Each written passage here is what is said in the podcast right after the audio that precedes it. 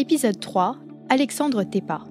Leçon 3, planter le drapeau, construire une stratégie.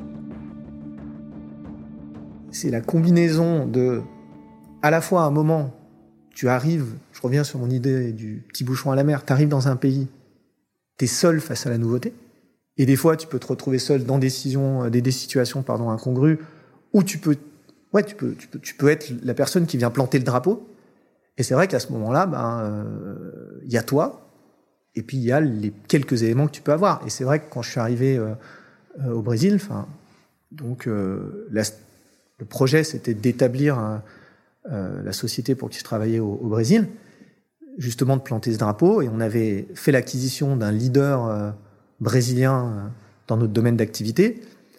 Et, donc quand moi j'ai débarqué au Brésil pour intégrer cette boîte, ben, hormis la boîte qu'on avait achetée, on n'avait pas de présence. Donc on avait, on n'était pas connu, euh, on n'avait pas de structure légale. Moi, j'avais pas encore de visa, j'avais pas de compte en banque. Donc en fait, j'avais, j'avais, j'avais, j'avais rien en fait. Et tout à la fois, puisque j'avais le soutien de mon groupe, mais, mais concrètement, ce jour-là, quand, quand, quand, je suis arrivé au Brésil, bah, j'avais, euh, j'avais une coupure de journal qui était la première page de Valor Económico, qui est l'équivalent des échos euh, au Brésil. Et euh, ben pour trouver un appart, euh, quand j'arrivais euh, et qu'on demandait des garanties financières et qu'on me demandait mon petit dossier propre, comme on peut l'avoir en France aujourd'hui, ben mon dossier se limitait à, à, ma, à, ma, coupure de journal. Donc c'est un peu comme si un Brésilien avait débarqué à Paris en disant qu'il bossait pour un grand groupe brésilien qui s'appelle Odebrecht et qui, qui, qui, qui voulait un appart dans centre de Paris et que la seule chose qu'il avait, c'était une coupure des échos qui disait que Odobrecht euh, avait racheté euh, Vinci. Quoi. Bon, ben euh, c'est vrai que c'est vrai que c'est un peu léger et c'est vrai que c'est c'est des, situations auxquelles tu es, confronté régulièrement. Encore une fois, et je pense que ça donne le goût de l'international parce que c'est cette aventure là qui à un moment ou à un autre te prend par surprise et c'est à ça que tu repenses quand tu quand tu te retournes quand tu retournes sur les différents pays dans lesquels tu as, pu, euh, pu vivre et que tu as pu évoluer. Après plusieurs années passées à l'international, Alexandre revient en France pour prendre un nouveau poste de directeur général. L'occasion pour lui de définir et construire son modèle de management en prenant appui sur ses expériences antérieures. Mais l'occasion aussi de se confronter aux particularités de la France. Vision de l'entreprise, relations entre le dirigeant et ses équipes ou encore enjeux business. Je pense que quand tu évolues dans plein de modèles différents, avec euh, des cultures très différentes, avec des business cases, des, business models très différents, bah, tu es, prêt à, à vraiment... Enfin, tu as l'ouverture d'esprit pour vraiment essayer de comprendre, euh, sans a priori, de manière très pragmatique, de comprendre finalement comment fonctionne le marché français et comment fonctionne cette organisation et qu'est-ce qu'on fait bien et qu'est-ce qu'on pourrait faire peut-être euh, différemment et sans tout de suite être teinté par euh, les modèles dans lesquels on, on, a pu te faire rentrer. Et, euh, et peut-être aussi dans un modèle qui pourrait être le modèle français. Moi, je ne connaissais pas, le marché français. Quand j'ai débarqué en France, alors même que j'avais commencé ma carrière 15 ans auparavant, j'avais jamais bossé dans une organisation française et j'avais jamais bossé avec des équipes sur le marché français. J'avais bossé dans des groupes français, mais toujours sur des marchés à l'international avec des équipes euh, étrangères. Et donc moi, mon arrivée en France, je la prends comme une expatriation. C'est-à-dire quand j'arrive en France, je sais que mes modèles de management ne sont pas des modèles qui sont basés sur des modèles de management français. Et il manque plein de cordes à mon arc. Euh, je connais pas. Euh, le droit social français, je ne connais pas le dialogue social. J'ai pas eu l'habitude de travailler dans une organisation qui contribue autant au chiffre d'affaires et aux résultats opérationnels du groupe. J'ai pas les codes en fait. Mais par contre, j'ai euh, 15 ans d'expérience sur comment comprendre l'interculturel et créer un lien avec des équipes, euh, comment évaluer les points forts et les points d'amélioration d'une organisation et comment engager des équipes autour d'un projet d'entreprise. Ça, c'est ce que je sais faire. Et finalement, quand j'arrive en France, je pense que ça me permet de poser un œil neuf sur une organisation auquel on n'a pas trop touché pendant un certain nombre d'années parce que, euh, bah parce que aussi les enjeux sont importants et parce que aussi peut-être euh, bah, il n'y a pas eu une personne qui arrivait avec une perspective ou un point de vue euh, qui n'était pas teinté justement d'un point de vue euh, franco-français sur l'organisation. Et ça, ça permet, même si on s'est dit 100 fois que il fallait prendre son temps et, et, et, analyser et pas faire n'importe quoi, comprendre comment la, la machine fonctionnait, très rapidement, on se rend compte de plein de points qui peuvent être, euh, qui peuvent être euh, adressés. Et, peut-être, enfin, je reviens sur ma notion de comité de direction qui est un organisme de décision qui porte un projet d'entreprise. Et, la première chose qu'on se dit, c'est euh, mais c'est quoi notre projet d'entreprise? Est-ce que ce projet d'entreprise, il est euh, en leadership partagé avec le comité de direction Est-ce qu'il est connu dans la totalité de l'organisation? Et, est-ce qu est -ce que, est -ce que ce projet d'entreprise, il rayonne dans l'organisation? Et, euh, et, donc, moi, je suis, parti de là et d'un certain nombre de constats business euh, un peu structurants qui ont fait que ça m'a donné la colonne vertébrale de transfo de l'organisation, qui a pris 2-3 ans. Hein, et, et c'est pas, euh, c'est pas, euh, c'est pas chemin facile. Euh, mais voilà, qui, euh, qui nous a permis de, rendre une organisation qui était, c'était notre, notre deal de départ, une organisation qui était, qui était prête pour les, les défis de demain, en fait, qui n'était pas uniquement là pour, pour surfer une condition de marché existante, mais qui était prête pour, les, pour les, défis, futurs. En fait, j'arrive en France le 26 août et je présenterai ma stratégie de transfo le 14 novembre.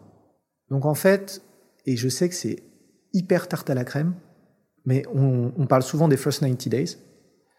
Je pense réellement que c'est le moment où tu poses les yeux sur les quelques faits saillants qui pourront être la clé de voûte de, ta transfo. Et, notamment, euh, pour être un peu euh, plus concret, un des points structurants, c'est et, et c'est vraiment pas euh, de la grande strate, hein, mais quand tu arrives dans une organisation qui a peut-être un portefeuille, je sais pas moi, d'une dizaine de produits et qui pousse tous les produits, et quand tu demandes simplement à positionner sur une matrice 2-2 le potentiel du marché, la rentabilité euh, par patient acquis, et que ça, tu le croise avec l'intensité concurrentielle et euh, les brevets qui peuvent te permettre de protéger ces produits, en fait, tu te rends compte qu'il y a deux produits qui, euh, qui ressortent, qui ont l'air euh, là dans un océan bleu, euh, dans une vie magnifique. Et puis, tu as des produits qui ressortent étant des produits un peu tactiques, et puis tu en as certains où simplement ça va être du désinvestissement parce que trop concurrentiel, parce que parce que, parce que trop de générique, parce que pas assez margé, parce que marché trop petit. Et en fait, le fait de repositionner 70% de tes ressources sur deux produits, c'est vrai que là, quand on en parle, ça n'a pas l'air. Euh, on peut se dire, mais comment ça se fait qu'ils aient jamais été mappés. Mais simplement, c'est de prendre la décision de se dire, bah, de choisir en fait, de se dire, bah ça, je pousse plus, ça, je milk, là, j'investis. Et, c'est vraiment la base de l'allocation de ressources. Et, euh, mon slide euh, que je montrais, euh, océan bleu, océan rouge, avec mes deux produits d'un côté, mes produits tactiques au milieu et mes petits requins à droite, ben, euh, je, les ai présentés pendant trois ans. Quoi. Parce qu'au début, personne ne se dit... Non mais ils mais Alexandre, tu n'y penses pas. La force de vente. Non mais Alexandre, mais ces produits, on les adore. Et donc, ça, c'est un exemple, et il y en a plein, euh, des, des, des, des, exemples qui bâtissent ta, ta feuille de route euh, stratégique. Mais ce qui est sûr, c'est que on voit les choses quand on pose les yeux sur une, sur une organisation, on les voit rapidement. Je pense qu'au fur et à mesure qu'on grandit euh, dans ce job, on les voit de, plus, en plus rapidement. Et il y a une partie analytique, mais il y a aussi une, une, une il y a aussi une, notion de, de, de, prise de décision. Et il y a des choses qu'on voit et, et, et sur quelques hints analytiques, on, on, on les sent aussi. Et, donc, c'est pas du tout euh, l'intuition du leader, parce que si on suit son intuition, je pense qu'on va faire plein de plein de conneries. Et si on est que dans l'analytique, eh ben, on va faire peut-être aussi des bêtises, ou peut-être qu'on sera dans l'inaction, parce que rien ne sera clear cut, on sera toujours dans une zone grise. Donc, euh, l'analytique n'est pas euh, n'est pas la solution à tout. Mais quand on croise l'analytique et, un petit peu de bon sens, c'est là où, où on, peut, on peut mettre une organisation en mouvement. Et ça se passe souvent dans les, dans les premiers 90 jours. Et par rapport à la création du collectif, ça, ça prend beaucoup plus de temps. Et en fait, bah, il faut, euh, faut partir du début. Euh, enfin, encore une fois, hein, c'est bête, mais c'est quoi notre projet d'entreprise? Où est-ce qu'on veut aller? Pour, Enfin, comment on engage nos collaborateurs? On fait aussi du bottom-up en disant, mais pour vous, c'est quoi notre mission d'entreprise? Ça, on le, on, cristallise ce projet. Et déjà, ce projet, après, on le fait rayonner. Et après, on définit bah, nos règles de fonctionnement. On transforme une équipe de direction qui était peut-être simplement une équipe qui, qui partageait ses faits d'armes dans ses secteurs, dans ses filières euh, respectives. Ça devient vraiment une équipe qui porte ce projet et qui est plus, qui fonctionne plus comme un directeur marketing ou un directeur des ventes, mais comme un membre d'un comité de direction. Et on a une équipe qui est capable d'interjecter sur les sujets des uns des autres. C'est-à-dire que c'est pas de problème que la directrice des ressources humaines dise au directeur des ventes, mais ton, ton plan de prime, il fait aucun sens. Ça n'a pas de sens. Euh, on a mis 70% de toutes les ressources sur deux produits. Euh, pourquoi ces deux produits sont pas plus rémunérateurs? C'est pas, pas, un exemple vrai, mais je veux dire, c'est la capacité d'autoriser le comité de direction à interjecter sur l'ensemble des décisions qui sont prises par le comité de direction et de porter ce projet d'entreprise. Et du coup, de faire grandir tout le long, euh, au fil des années, ce comité de direction, de le faire grandir individuellement, de le faire grandir en tant que collectif, jusqu'à ce qu'on arrive à ce comité de direction qui autoporte le projet d'entreprise et qui est capable d'accueillir des nouveaux membres, de se séparer de personnes qui vont faire autre chose et qui sont capables d'onboarder demain un, un nouveau directeur général. Merci d'avoir écouté cette leçon du podcast Mentor.